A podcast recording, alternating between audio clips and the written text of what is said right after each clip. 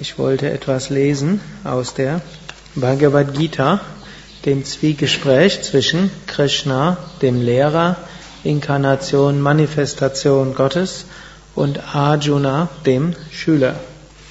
Wir sind im elften Kapitel und Arjuna sagt dort, durch dein Wort, deine Erklärung vom höchsten Geheimnis des Selbst, das du zu meinem Segen gesprochen hast, ist meine Täuschung verschwunden.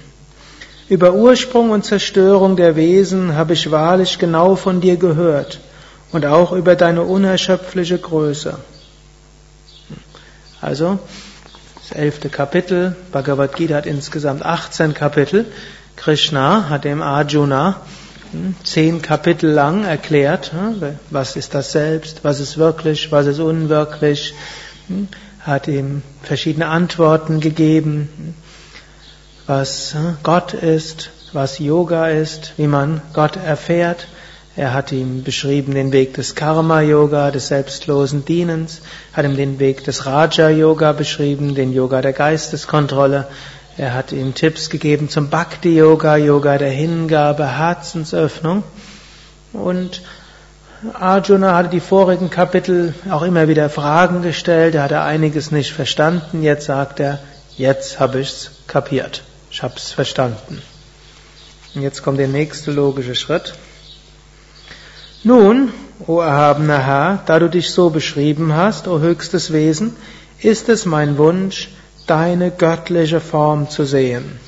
Wenn du, o Herr, der Ansicht bist, dass es für mich möglich ist, es zu sehen, zeige mir, o Herr der Yogis, dein unvergängliches Selbst.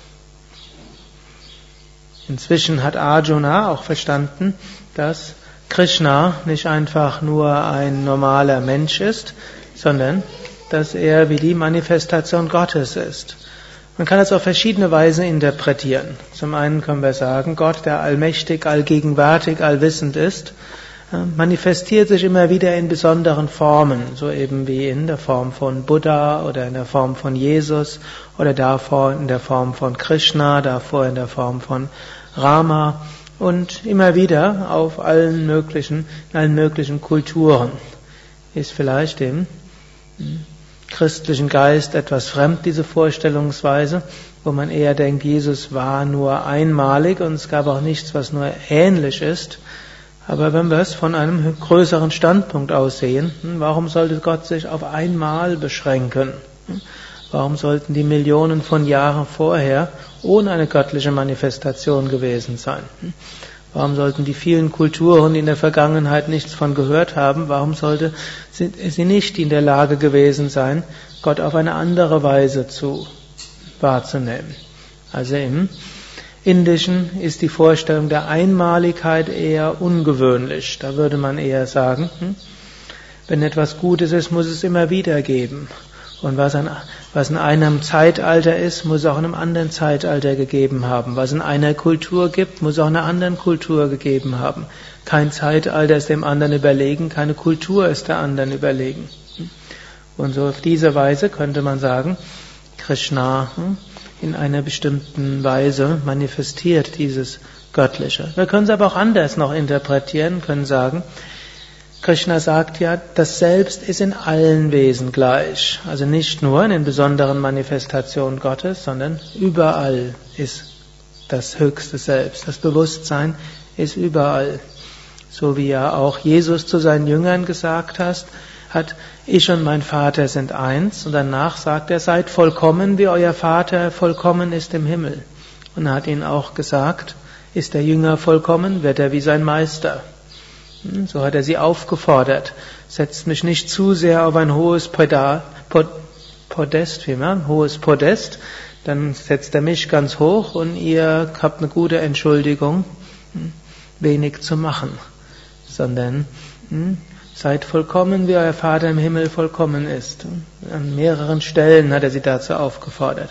Und in diesem Sinne, Krishna weiß sein höheres Selbst, Arjuna weiß es auch nicht. In diesem Sinne ist er ein Meister. Und jetzt aber sagt Arjuna, ich habe genug gehört, bitte wenn es möglich ist, will ich es auch erfahren. Diesen Enthusiasmus sollten wir auch haben. Manchmal hat man ganz am Anfang einen großen Enthusiasmus. Nach einer Weile stellt man fest, ganz so schnell geht's nicht. Irgendwann begnügt man sich damit ein, einigermaßen zufriedenes Leben zu führen, einigermaßen gesund und äh, zu lernen, im Frieden zu sein, ein bisschen wenigstens mit sich selbst und mit anderen und so zu tun, was halt möglich ist. Und ist auch schon gut. Aber hm, wir sollten öfters auch zu Gott sagen, Gott, bitte, wenn es möglich ist, lass mich dich erfahren. Oder zum Meister oder zu seinem höheren Selbst. Hm. Lass mich nochmal dich wirklich erfahren. Es ist schön, ein angenehmes Leben zu führen. Es ist schön, ein bisschen was über mich und andere zu wissen. Es, all das mag gut sein, aber bitte, wenn es möglich ist, lass mich das höhere Selbst erfahren. Lass mich die höhere Natur erfahren. Und das muss wirklich von Herzen kommen und wir müssen es immer wieder machen. Swami Shivananda hat so humorvoll gesagt, Gott ist eine Frage von Angebot und Nachfrage. Hm? Wir müssen ihn nachfragen, dann gibt es auch das Angebot. Es ist zwar irgendwo Wirtschafts-, Volkswirtschaft und Betriebswelt nicht ganz korrekt, ne? aber ne, man könnte sagen, man, doch, man könnte sagen, es ist wie ein Kundenmarkt. Ne? Wir bestimmen. Gott hat ein unendliches Angebot gegeben. Nur wir müssen es auch nachfragen. In dem Moment, wo wir es nachfragen, können wir es auch haben. Und zwar ist es fast inflationär, aber auch nur fast. Denn auf der einen Seite, wir können es haben, wenn wir es wirklich nachfragen, aber diese intensive Nachfrage muss auch da sein. Jetzt ist aber auch nicht so, dass man sofort sagt, Gott, ich will jetzt Samadhi erreichen, hm? jetzt mach mal schnell. Hm?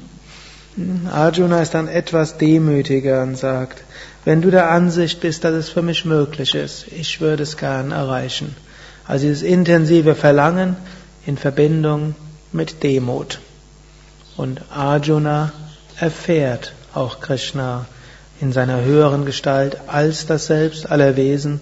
Mit anderen Worten, er erfährt das Selbst überall.